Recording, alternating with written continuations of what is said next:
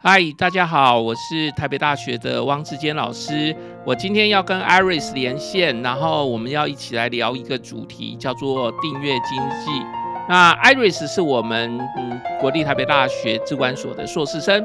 那我们今天要谈的内容是他的一个电子商务的期末报告。那他写的题目叫做订阅经济。那我想说啊，用这一个机会啊，来跟大家聊聊看这一个很有趣啊，我觉得很有趣的一个主题，而且很重要的一个主题。那顺便也让大家来知道一下，我们台北大学资管所的课堂上啊，都在学些什么东西。好，那目的很单纯，那就是这样的一个目的。那我要来跟这个阿丽丝、爱丽丝来讲这个主题。那爱丽丝来跟大家打一个招呼吧。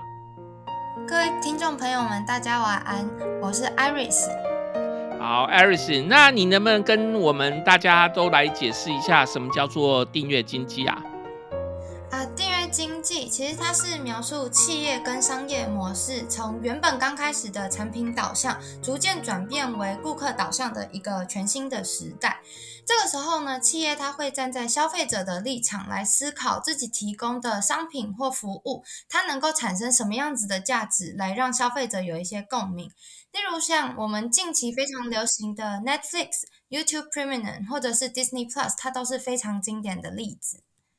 嗯嗯，那这都是最近的例子哦。可是，在网络时代以前，也有这种订阅经济吗？你能不能帮我们解释一下？有订阅概念，其实还蛮早就已经提出。例如说，过去我们其实会有熟悉一些订阅报章杂志啊，那人们只要定期缴交一些费用，那送报人员他就会把报纸或者是期刊，他们就会送到客户的家中，这就是原本订阅这个概念出现。嗯，所以报纸啊，那个杂志啊，送到家里就是订阅经济嘛，对不对？对对对。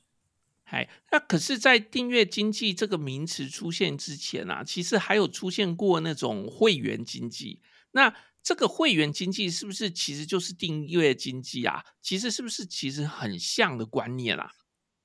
对，这个概念其实是蛮相似的。这边想要跟大家来讨论一下会员的概念。那会员的制度，它就是这个企业会依据这个顾客的核心来设计一些互动的方式，让企业跟顾客之间会存在一个持续以及正式的一个关系。那当这个交易完成的之后呢，它就不再是这个品牌跟顾客。互动的一个终点，透过这样子建立会员，他们就会成为一个永续的关系的一个序幕。那订阅经济跟会员经济相似的地方在于，他们两个都是通过这种订阅或者是会员来累积这些使用者的资讯，并且建立一个类似他们的一个关系。那透过跟用户跟使用者体验获得一些资料，然后进而去培养一些顾客的忠诚度，让他继续想要去使用这个企业的产品或服务。这样子，嗯，Iris 讲的蛮有道理的，就是说，如果我们今天是买卖的一个同时就已经完成了，那这样的一个。一个互动方式，其实我们常常就是单纯的买卖，那我们没办法跟顾客建立长期的关系，因为好像买卖的瞬间结束之后呢，那我们也不会有太多的其他额外的附加价值或无额外的深度互动了。可是不管是会员经济或者订阅经济，我们都建立在说，当我们交易开始的时候，其实就是我们关系的长期维持的一个开始。那我们会不断的根据我们的会员、我们的订阅者他的需要来调整我们的产品。那最终我们是希望消费者这个订阅的会员，他能够持续的继续使用我们的服务，让这个订阅能够继续持续下去。那我们现在所谈的这个订阅经济，既然跟过去的这个书报，就是杂志啊或者报纸啊这类的订阅，就是很像，那这两者中间有没有什么差别啊？还是说，其实我们就是把一百多年前的这个会员订订阅拿来再讲一次而已？那 Iris 要不要跟我们来讲一下？你觉得现在的跟以前的有什么差别啊？嗯，他们的不同点其实不只是是固断固定一段时间收取一笔固定的一个费用，而是我认为啦，它是一个销售观念的一个转变。例如说，我们过去的销售它比较偏向于一次性的消费，也就是以刚刚所说的产品的销售观念，就是只是卖这个产品而已。那现在转变成订阅经济之后，它把之前的一次性交消费，把它转变成以客户经营长期关系来进行行一个经营，所以它就是透过服务来取代这个产品。我认为这两个概念上面是不太一样的。哦，那这个是订阅跟购买啊，可是我们的以前的报纸跟现在的订阅经济又有什么差别呢？是不是有一个很大的差别，在于以前我们并没有办法掌握非常多消费者的一个需求，因为我们报纸卖出去了以后，其实我们订的那个报纸的消费者，他其实也不太能够反映回来说，那到底哪一则新闻是我想看的，哪一则是我不想看的。可是呢，现在在订阅经济的情况下。在我们现在资讯系统的一个一个配合的情况下，我们其实是可以知道每一则文章、每一个 Netflix 的影片、每一个呃我们提供的服务，哪一个是他最有兴趣的，那我们就可以继续加强那一个部分，然后让我们跟使用者之间的一个互动更加的紧密，而不是像以前啊，我们很难知道我们到底报纸的。那个读者到底他真正有兴趣哪一个？那再加上以前呢、啊，可能还有一个问题，就是它的订阅常常是一个非常稳定的，因为它有很高的交易成本，就衍生到我现在要问的这一个问题，来跟 Aris 讨论，就是说以前的书报订阅都是一年啊，或者是好几年。那我们现在的订阅制却常常就是都允许你随时可以取消。那只要消费者觉得满意或觉得不满意，那他都可以立马订阅、立马取消。那既然可以这么立马订阅、立马取消，那是不是我们现在的书报订阅、现在的这个 Netflix 的订阅跟以前的书报订阅是不是有很大的差别啊？Aris 要不要跟我们分享一下？对，首先就是想要探讨，就像老师所说的，就是随着网络的时代的发展，其实传播资讯的成本其实是下降的，所以我们可以获得的渠道非常多元，所以我们掌握更多的主导权，我们可以去选择自己想要什么。所以，我们过去的书报其实订阅的顾客是很少的，而且我们也不太知道会，哎，就是我们没有办法选择想看到什么样子的内容。而现在呢，我们是订阅制，我们可以去看、去选择自己想要看到什么，然后想要去呃取消订阅就取消订阅。所以企业要去思考的是，我们如何去透过内容行销或者是平台用户体验，来让我们顾客去长期的订阅，不要跑掉去订阅其他的企业这样子。嗯，是啊，就是我们现在因为呃消费者很快的就可以移动，而厂商也很容易的知道消费者喜欢什么，这使得现在的订阅经济有更多的商机，但也有更多的挑战。其实这个不一定是在 Netflix 啦，也不一定在报纸或杂志啦。我们可以看到，说电脑软体的买断制或者订阅制，那其实也是现在大家在讨论的一个很重要的一个主题。这种软体的买断或者软体的订阅有什么差别啊？我知道那个 Adobe 现在几乎都是订阅制的啦，可是 Adobe 在几年之前啊，很早之前它是买断制的。那 Word 它。其实就 Office，Microsoft 的 Office，它其实是买断跟订阅并存。那订阅的东西叫做什么？Office 三六五吧，是不是？在那个，那这个东西这个有什么差别？是不是 Aris 能够跟我们说明介绍一下？好，那其我现在想要用 Adobe 来。举这个例子，因为 Adobe 是一个蛮经典从买断到订阅的一个企业，所以想要用 Adobe 当例子来跟大家分享一下。Adobe 在以前买断制的时期的时候，它一套软体其实是售价动辄是上万元的，所以用户他购买的门槛其实是蛮高的，因此导致市面上出现有很多盗版的软体出现。那有一部分的用户通常是不会想要再额外花取额外的费用去更新这个软体，所以它安全性也会出现一些漏洞。所以在二零一二年的时候，Adobe 它就逐渐转型成这次我们主题探论讨论的这一种订阅经济。订阅制它就是让用户可以订阅单一的产品，然后用年费的方式来取代刚开始买断，而消费者也只要付以前买断三分之一的钱，就可以买到这个订阅制的东西。那对于用户来说，尽管是年租价格不是特别的便宜，但是确实也降低了这一个购买 Adobe 软体的一些购买的门槛。因此呢，就大幅的降低了一些价格。然后，呃，如果你不想用，也像刚刚所说的，可以自己去取消。所以就会有更多潜在性的客户去购买 Adobe，然后使用之后可能喜欢，就会成为长期的客户。所以它同时可以兼顾软体的更新，例如说，用户他其实使用最新的版本之后，他就可以弥弥补掉这个安全上的漏洞，因为它是用订阅制的嘛。然后对于 Adobe。这个企业本身而言呢，订阅制的服务，它不只可以创造稳定后续的一些金流，或者是它可以透过 cloud service 或者是是数据分析的方式，可以更掌握到使用者想要怎么样子的体验，并且它可以让用户有更多的服务内容。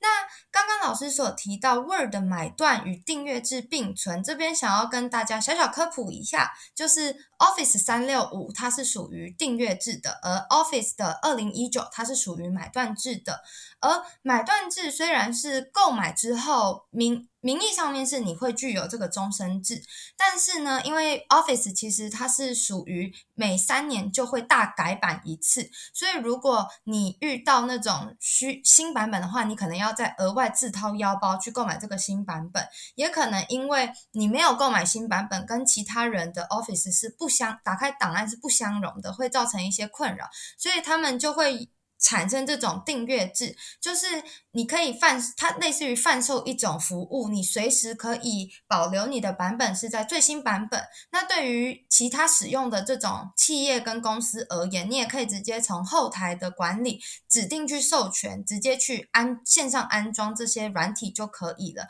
可以更易于管理。这也是为什么 Office 哎，以前的 Word 或 Office，它会想要直接用订阅制的方式，然后买断制也是以前去购买这些人会有终身的一些体验，所以也会同时买断跟订阅同时并存。嗯，对啊，所以你看哦，如果我今天哦，假设十年前哦，就是二零一二年的时候，那我买了一个 Adobe 的东西，好，不管哪一种软体，然后呢，如果当时是买断的，那你就会发现十年后啊，那我就会陷入一个问题了，因为这十年这个软体进步太多了，那如果每三年就一个大改版的情况下，那我这十年来啊，我可能要改版买了三四次，诶。那如果我舍不得买，那你就会发现说，那我的功能就会一直很弱了，因为十年前的电脑软体，我现在还在用。可是如果我每次大改版我就重买，那我就会发现我买了很多次，那我这时候你就对使用者来说，他就会陷入了一个两难：到底我是不是要重买，还是我应该要用旧的慢慢的撑？那其实现在很多使用者他的 Office 一直没改版，就是这样的一个情况了，因为他舍不得买新的。可是你知道吗？那个。PowerPoint 二零一九啊，或者是 PowerPoint 二零在新的版本啊，它其实蛮不错的，有很多功能诶。可是你又舍不得买，所以你就只好用很久以前的版本了。那这就是订阅制跟这个买断制，呃，订阅制跟这个呃买断的这种制度中间，这个在软体上面的一个差别啦，哈。所以 Adobe 是很就是下定决心的，就不提供买断制的了。可是呢，Office 它就为了让大家更多人有更多选择，它就两种同时的并存。不过很多人也会开始选择 Office 三六五的。不过也有人就是还是觉得，哎，买断比较好。所以这也就是消费者的接受度的问题。那我们还可以再讨论一个问题，其实也可以跟 Iris 来再讨论的，就是那个像 YouTube、像 Netflix 常常都被提及的这个订阅制。可是啊，YouTube 很特别啊，它也可以不要付费，免费看，对不对？但是 Netflix 就一定要付费。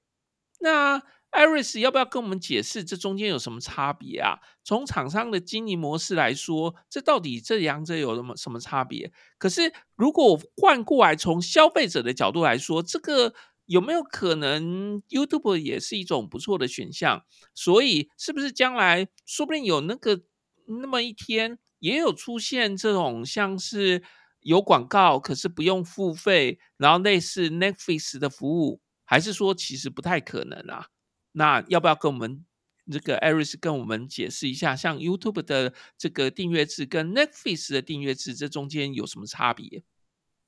好，那这个我会想要先从 YouTube 跟 Netflix 它以前的就是起源来开始说起。就像 YouTube，它其实最早它是一个使用者的创作平台，所以它是先吸引一些创作者在 YouTube 上面创作影片，来吸引一些流量之后，再透过广告商去。看到这个流量的一个契机，所以他就会想要去购买一些穿插在里面的小广告。然后这时候 YouTube 他们的金流主要就是来自于广告商。但是为什么 YouTube 之后他又会想要去开发，就是类似一个订阅制，就是 YouTube Premium，就是因为他认为这种。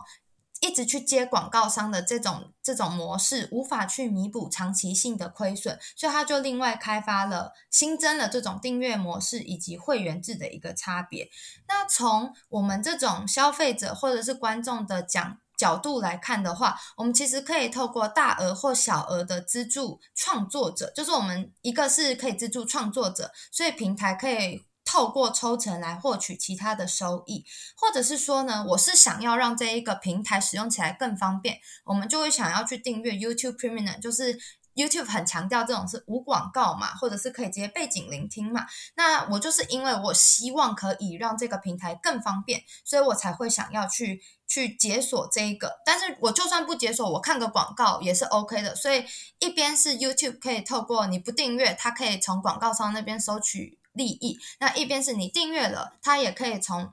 观看者的角度来收取一些利益，所以这是不同的福利。那 Netflix 它其实最早就是一个订阅起家的一个公司，它就是透过跟不同厂商去签约，或者是购买一些电影啊、连续剧的一些版权，在 Netflix 上面去独家播放。那订阅者他可以透过各种网络装置连接到 Netflix 的线上内容资料库，或者是他可以有些 DVD 或光碟的一些选择，这种电影的选择。那透过网络串流资料库的方式来获得更多的原创的内容，他可以去观看。那从消费者的角度来看，它更偏向于是我很喜欢 Netflix 这个平台所提供的一些影片，我也觉得是可以接受的，而且这些影片是具有讨论度或话题性的，所以就会有更多人会想要去订阅这样子的平台。例如说，之前我们也有一些很火红，像鱿鱼游戏啊，或是单身即地狱这种，就是还蛮著名 Netflix，就是有一些很著名的一些火热电影，然后或独家电影，让别人想去订阅它。至于最后老师的问题是，就是是否可以存在就是这一种可以有广告但不付费的这种服务？我认为其实都是有可能会出现的，但是这个平台的前提是你需要去思考说，怎么样子的影片内容是。跟现在我们市场里面这些像 Netflix、YouTube 会有一些市场区隔出来，可以让这些消费者更想要去看这个平台。然后你看到这些流量之后，广告商才会想去投入这些资金。这个平，而且是广告商需要投入比较多的资金来让你这个企业可以长期发展。如果是有一些企业想要去发展这一类型的话，这个长期发展是必须要思考的问题。但是我不会觉得这种模式。未来不可能出现，我觉得是可以去开发，但是要去思考内容是否是呃观众喜欢的。嗯嗯嗯，很有道理耶。其实 Iris 告诉我们一件事情，就是其实什么东西都是有可能的。像刚刚说用广告来支撑类似 Netflix 这种频道，也不是不可能。那重点只在于说，那我有没有办法找到足够多的广告，让这个经营模式可以下去？如果我没有办法找到足够多的广告、足够多的经费，让我这一种免费的一个影音平台可以运作下去，那我就势必必须要用一个订阅的方式跟我们的使用者收钱。所以就会像是一种，就是像 Netflix 的方式。所以哪一种方式可以成功？那当然就看这样的一个经营模式，哪一种可以让它损益两平，甚至于获利了。好，那个所以没有说一定不可能的。那在这里我就还要再想一个问题哦，可能也可以跟那个 Aris 来讨论的，就是说，其实看电影哦，还有另外一种模式，就是像 Google Play Movie。那它或者是其实还有很多类似的频道啦，它是其实是可以付费看电影的，就是你其实就是买一个那个影片，那就好像买一本书一样，那一部电影就几百块钱，那这时候电影的片源非常多啊，就好像租录影带一样，就买录影带一样，那你看每一部都要付费，好，那这种就是 Google Play Movie 还有很多类似的这种电影网站，采取这种很类似的经营模式。可是拿这个 Google Play Movie 或者其他的电影网站拿来跟 Netflix 来比，Netflix Netflix 也可以看电影，可是其实 Netflix 的电影少了很多。那不像 Google Play Movie 可以看到所有的片影，几乎是所有的了。好，那虽然有时候那个 Netflix 有独家的电影，好，就是在别的平台里面找不到的。那我想请问一下，像这种类似于 Google Play Movie 的这种，跟 Netflix 的这一种，到底他们之间有什么差别啊？哦，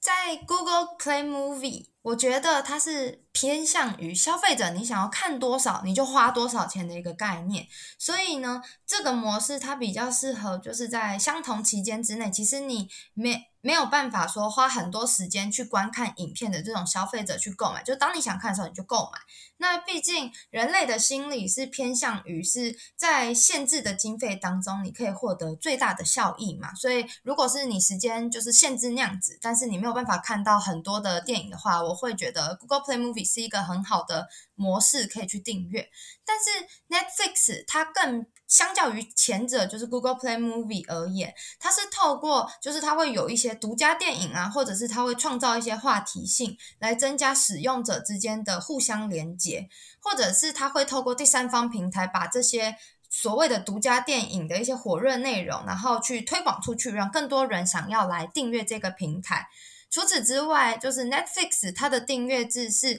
你在期间之内，你只要缴这些钱，你上面的电影就可以自由的去观看。开个玩笑，就是它有一点像就是修个短袜这种感觉，所以如此消费者就会有一种哇，我花这个钱，我看越多越划算的这一种心理，所以就是比较适合那种这种有限经费，但是你很想看很多电影的这一种使用者去订阅购买。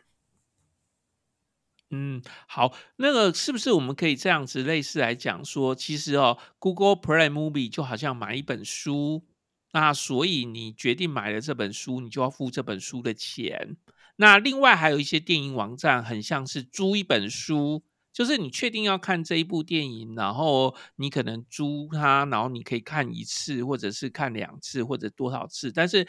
它是一个租的观念，所以那一部电影没有被你拥有。那 Netflix 其实就比较像是我就是一个好像类似于一个图书馆或者是什么，但是我可能没有全部的电影，可是你也只需要给我一个月多少钱，那你好像什么东西都可以看到，但是局限于我有的东西。所以，我们今天在讲的这种订阅经济，好像就 Netflix 来说，就是差别就跟租跟买还是有一点点的差别，是不是这样的一个想法？嗯、那很多公司就会想要说，觉得哇，Netflix 好成功哦，那我就想说，哎，是不是来再问一下这个 Aris 跟我们 Aris 来讨论看看？如果对企业来说哦，就会很梦想这种订阅制。那采用这种订阅制到底有什么好处啊？那会不会搞了半天只有一点点人订阅，然后都收不到钱？那怎么办？还有，如果大家都不满意，然后因为我们是订阅制的，所以下个月大家就不订阅了，那怎么办呢？好，那这里想要讨论一下成功的订阅制，它会有什么样子的好处？前提是成功的。第一个是我认为它是成功订阅制，是它可以获得一个长期性、长期性稳定的收入。那第二个是它可以建立一个长期紧密的顾客关系，它可以培养顾客的忠诚度，然后顾客留存率也会比较高。那第三个是呢，呃，取得更多的订阅者资讯，你也可以去开发这个平台，进行它的用户行为分析，然后可以用演算法来优化一整个平台，也可以提升消费者的体验。那如果说呢，呃，我的订阅平台它其实只有一点点人来订阅，收不到什么钱。那首先最基本的就是你必须要开源嘛，就是你要去想钱要从哪里来。那有两个方法，一个就是你可以思考说这个平台内。它的内容有什么潜在性的一些顾客会愿意花钱来订阅，因此你就要吸引这样子的顾客，或者打广告让这些顾客去注意到你这个平台，注意到喜欢之后他就会订阅。那另外一个就是，如果你真的没有，就是你的订阅户就是少少的一些人的话，那你必须要开发你自己平台的一个独特性，让这些订阅者会认为你这个平台订阅下去是有价值的，所以我会愿意去支付更多的金额来进行订阅。那如果说呢，大家是不满意你这一个订阅平台，那想下个月就想退订的话，那我认为首先企业要去思考的是，了解这些使呃退订的使用者为什么他会不满意，他的问题点到底在哪里，并且透过使用者的回馈去评估说是否我有需要调整的一些内容，避免更多使用者去退订，或者是说我可以跟就是改善我自己平台之前。退订的人的这些缺点，那我如何再去吸引这些退订者回来，再次来订购？这是诶订阅，这是我认为需要去思考的两个点。哦，Iris 跟我们讲了很有道理的东西哦，就是如果你那东西搞了半天哦，每个地方都看得到，然后没有独家，那我们就会考虑说，那我到底要不要订？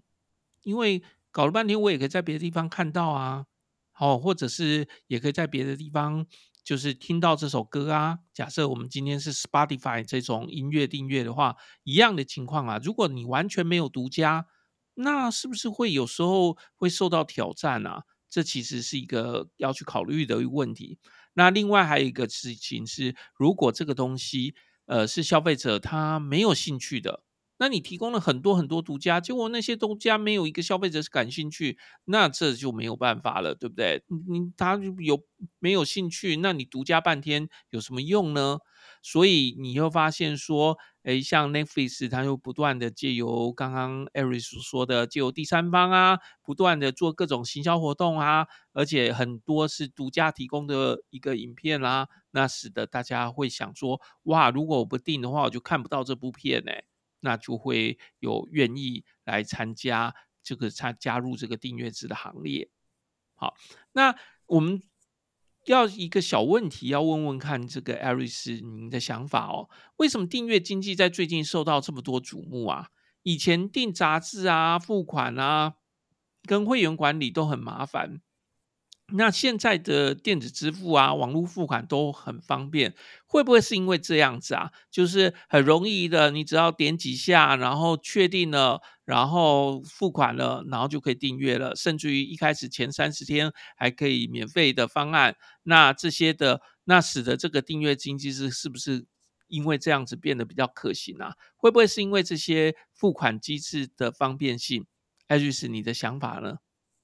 我认为老师说的蛮有道理的，就是。订阅制的成功，我会认为是企业它适应电脑网络时代的一个结果。例如说，我们前面刚刚有说的网络时代呢，我们可以更快速的去、更方便、更快速的去获取一些资讯。例如说，过去我们传统的杂志订阅的时间其实是很长，那每一期内容我们也不一定是符合我们订阅者的期待。然后，会员资料的管理也是一个重点，是我们过去这些它是透过传统型的档案方式来记录你的会员资料是。怎么样？你无法去及时的去掌握说你的使用者的资讯是怎么样，或者他有什么样子有兴趣的内容。那现在我们的订阅经济时代呢？其实主要是我们看到有兴趣的内容，或者是我看到这个广告，我觉得还蛮不错的，我就会产生一个我想观看的一个冲动。而当我已经有那个冲动之后，现在我们也有一些电子支付或者是电子的一些汇款，我们就可以马上去支付，马上就有一个 action 去订阅。所以呢，会而且会员资料我们也可以透过资料库架构的方式进行管理，我们也可以搭配一些 pixel 去追踪我们使用者的一些观看内容，进而去了解说他们喜欢什么么样子的内容，让企业可以更有效的建立演算法，更掌握这些消费者想要什么样子的东西。所以我认为就是这是不一样的点，但是就是订阅经济变得可行，也是因为这样子，就是电脑网络时代的一个结果。嗯，所以其实这是因为资讯科技的进步，然后电脑网络的关系，所以才使得这个订阅经济在最近蓬勃发展。好，这跟以前的订阅经济还是有点点不同的。好，那不过也有一些类似的名词啊，我想说，也许我们也可以一起来讨论看看，像是订阅啊、购买啊、出租啊、共享啊这些名词之间有没有什么差别啊？像共享机车，有人推订阅制啊，就是说，哎，我今天你只要先付一一段一个钱，那我们这个月里面也许就更便宜，还是说根本就是这个月那个骑到饱，好，或者是像 Gogoro 它的电池，它也是有推这种订阅制的，好，那也有人说特斯拉其实也可以说它是个订阅制，那嗯，那个。艾瑞斯能不能跟我们解释一下，是不是大家都把所有东西都讲成订阅制，还是他们都算是订阅制，还是订阅跟出租跟购买中间有没有什么可能有什么差别啊？诶，其实他们是有一些差异的哦。我们从他们的名词上面的定义来看的话，订阅制它是企业跟顾客之间基于一个契约，诶，契约的一个协定跟平台互利的一个关系，它是具有一个周期性，然后具有长期性的一个关系，它是建立会员制的一个延伸。那共享制呢？它是用户将这些闲置的资产出租或者是共享出去，他们是具有一次性的，而且是以更大程度去发挥这个资产的价值。那租赁制的话，它是顾客一次性或一次性，他可以获得这一个东西支付的，就你只要支付一个金额，然后他也没有把他的这个财产权转移出去，但是你可以在这一段短期租的时间之内获得这一个资产的专属使用权。那刚刚老师所提到的共享机车、Gogoro 电池或者是特斯拉的这种概念的那个订阅制的话，我会认为，如果说你是一次性，就是你只租一次的话，那我会认为它是属于租租赁制，就是我是租一次这样子。但是如果我是长期的这样子去租，诶，去去。去花钱去共享这个机车、Gogoro 电池或者是特斯拉的话，我会认为它偏向于是企业跟这个顾客之间建立一个比较长期的一个关系。算起来的话，其实也有一点订阅制那样子的味道，所以我会认为，呃，一半对一半错，它不完全是订阅制，但如果你是短期之内去使用的话，它偏向于是租赁制这样子。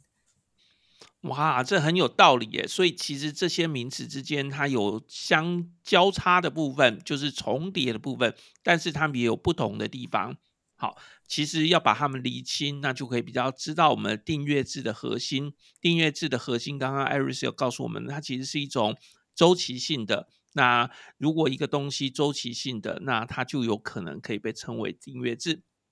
那呃，开个玩笑啦，就有人会说啊，这个台北市的捷运公车这种月票，它算不算一个订阅制啊？搞不好它算是哈，对不对？那政府推这个订阅制的目的是什么？应该就又有不同的目的吧，对不对？那公司推订阅制的目的是什么？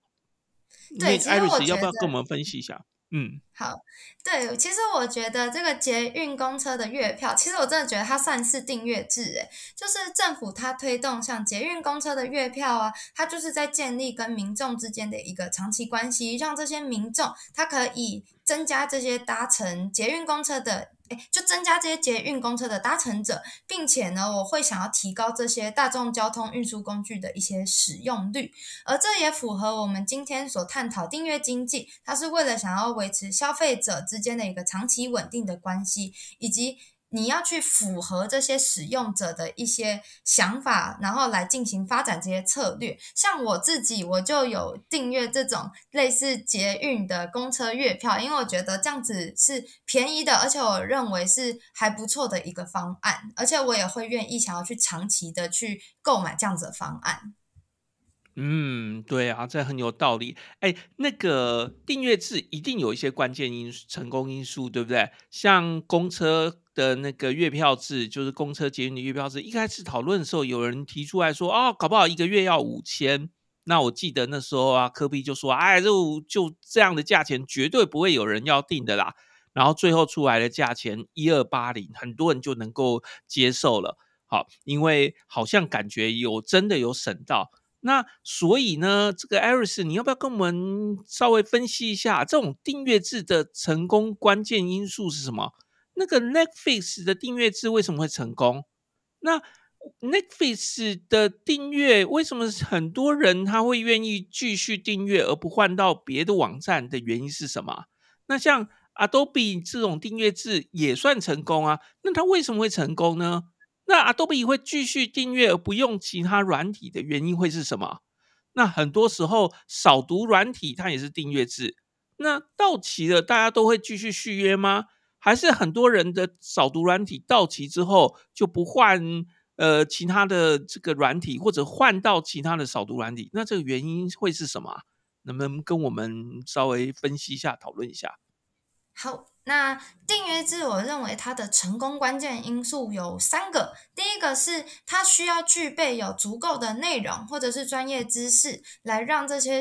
这种消消费者他会觉得哦，订阅起来更加的安心，我会更喜欢。我认为它是有价值的内容。那第二个是，我觉得他必须要找到愿意付出钱，或者是你愿意付出更高价格的这一种团体来订阅你这一个东西。那第三个呢，是我认为它必须要建立一个持续性或者是长期的一个稳定关系。首先是顾客的关系，你要维持得好，并且你服务要具有一个粘着性。举刚刚老师所说的例子来说吧，第一个是 Netflix 的这一个个案当中呢，Netflix 它是透过很多的影音啊、电影啊，或者是你在影片租借市场中可以稳定的发展的一种。感觉就是它可以透过这种订阅经济来建立观看的会员。那它的成功因素，我认为不仅仅是内容的行销，他们是不断的去优化、修正、提供他们这个平台的服务。从以前他们是首创是以月租吃到饱的方式来租借这种里面的那种 DVD 或内容，来这其之后他就。增加了客制化那种推荐影片的订单，或者是他会跟你们讲说，这个月我们的热门影片是有哪些，并且他会去洽谈这些热门影片的授权，而呃除此之外，他也会办一些原创影片的一些首映会，来增加一些话题性。或者是他也会开始一些影片的串流在网络上面，让更多的观看者他会有一些共鸣，然后创造这些话题之后呢，这个平台就会有更多的讨论度，也更具有一些竞争力，可能会让更多人想来来花钱订阅这个平台。这是 Netflix 我认为它最成功的一个点。第二个是 Adobe 的个案当中，我认为呢，Adobe 它是透过降低购买的门槛，来让顾客可以跳脱契约来，或者是你可以跳脱契约来取消订阅，它可以挖掘潜在的客户市场。除此之外呢，它可以透过持续的软体更新，来让用户来使用最新的版本，并且弥补到安全上的一些漏洞。这些服务其实不只是创造后续稳定的现金金流流入，它也可以透过这种订阅制来让使用者在期间之内享受更方便的一些服务。渐渐的呢，这个东西就会成为他们生活中不可或缺的一部分，也可以让他们成为他们的专诶忠实的顾客。那最后一个扫读软体的个案，我认为它是一个还蛮有趣的一个讨论点，是因为其实你扫读软体是很难透过一个免费体验去了解这个扫读是有怎么样子的效果，所以呢，在市场当中，我们其实使用者是觉得这个品牌还不错，或者是这个扫读软体我看起来还不错，我就会去购买，先去订阅使用。那这个就会成为我们熟悉所操作的一个扫读软体，我们会熟悉它的界面，我们会熟悉它熟悉他们的扫读流程，并且呢，它会变成我们的习惯，然后并且我们会想要去长期的去订阅或续约。那除非是这个电脑已经有很明显会被这种病毒啊或骇客入侵的一些痕迹，我才会感觉到，诶，这个扫读软体可能是没有什么效果的。所以除此之外，大多数的人他其实就会觉得。没有发生事情，这个城市就是可以，就是有效的这种心理，所以我认为这是扫读软体，它有很多人会是长期去订阅，这种主要原因是这个。嗯，好，真的是分析的非常非常好哈，我们把它摘要整理一下，Iris 告诉我们的，其实哦，我们订阅制要能够成功，第一件事情就是我们要找到一个独特的价值。那这一个独特的价值，要能够找到足够多的消费者愿意为了这一个特定的价值来付出订阅。那当这两件事情都成立的时候，订阅制一开始就可以萌芽了。可是订阅制要持续下去，必须要消费者继续的觉得这个东西是有价值的，所以它必须能够持续的。运作下去，然后让消费者不会或那个呃不会转换，然后不会取消订阅。所以呢，像 Netflix 这样的东西，它可能要有独特的影片，然后它要有一群消费者觉得它的影片不错。而且这种事情不可以做一次，而是要长期的，所以它要有每月、每年都要有非常多好的片子来吸引消费者。那 Adobe 也是类似的状况，这个软体必须要吸引消费者，而且它要有足够多的消费者愿意来订阅 Adobe 的软体，而且呢，这些软体。要能够持续的更新，让订阅者觉得哇，不用 Adobe 就可惜了，因为它的功能真的有比人家好，不会说五年、十年不改变，而是这个月的功能，下个月功能，每个月功能都在提升，所以你舍不得停止订阅。那扫读软体也是类似的这样状况。如果你扫读软体没有办法达到它的价值，没有办法吸引足够多的消费者，那消费者就会移情别恋。可是反过来，如果它能够继续的、持续的提供足够好的价值，那消费者就会愿意继续买单。今年到期了，明年继续订。好，今天很谢谢 Iris 来跟我们讨论这个订阅经济啊。在最后要结束之前呢，我是其实有一些想法啦。我想说哦，其实呃很多的人都想要做订阅经济，很多的软体、知识型的频道、内容网站、Podcast 的影音平台都想要采用订阅制。那有些成功，有些其实最后也是黯然的离场。那有些其实永远都停留在免费，它其实找不到方式可以变现。那有些的经营模式是一个节目收多少钱，然后付费才能收看，好或者收听，而不是订阅制的，就是买断制的。那有些采取的是月费制的，就是付费了以后就可以听全部的节目，那这就是一种订阅制。那我不知道你喜欢哪一种，诶那你觉得消费者喜欢哪一种方式呢？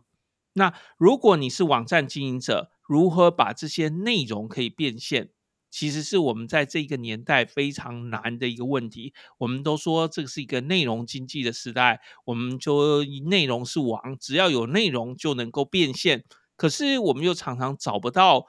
可以变现的方式。如果我们单纯的说我们要满足消费者，那消费者当然希望每件事情都是免费啊。YouTube 最好是免费让我看，可是也不可以有任何广告。但事实上这样子的话，我就是没办法做下去啊。好，免费无法让企业永久的生存，除非有足够多的广告，那也是另外一个人在付费，并不是免费。那我们采用订阅制，也许是一条路，可是消费者到底是不是真的愿意付钱？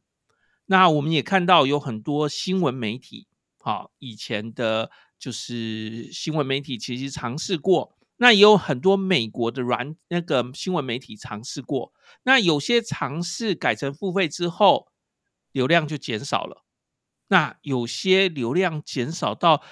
几乎没办法生存，后来只好再改回原那个免费制，所以这个订阅经济其实真的是一个很大的挑战。这个问题很复杂，讲个三天两夜其实也讲不太完。那所以呢，其实我们今天也就只能讲到这里。那也就是说啊，如果啊将来有兴趣啊，大家可以再来到我们台北大学资管所来上我们的课，我们一起来讨论像这些很有趣的主题。好，那我们今天就谢谢这个 Iris 来跟我们讨论这个订阅经济。好，那我们是不是要跟大家说再见？拜拜。如果大家对这个主题有兴趣的话哦，欢迎来一起来读台北大学资管所，我们的置入性行销一下，来当我们 Iris 的学弟妹，好不好？欢迎就读。OK。好，那我们今天就到这边喽。好，拜拜。拜拜。拜拜，谢谢 Iris，拜拜。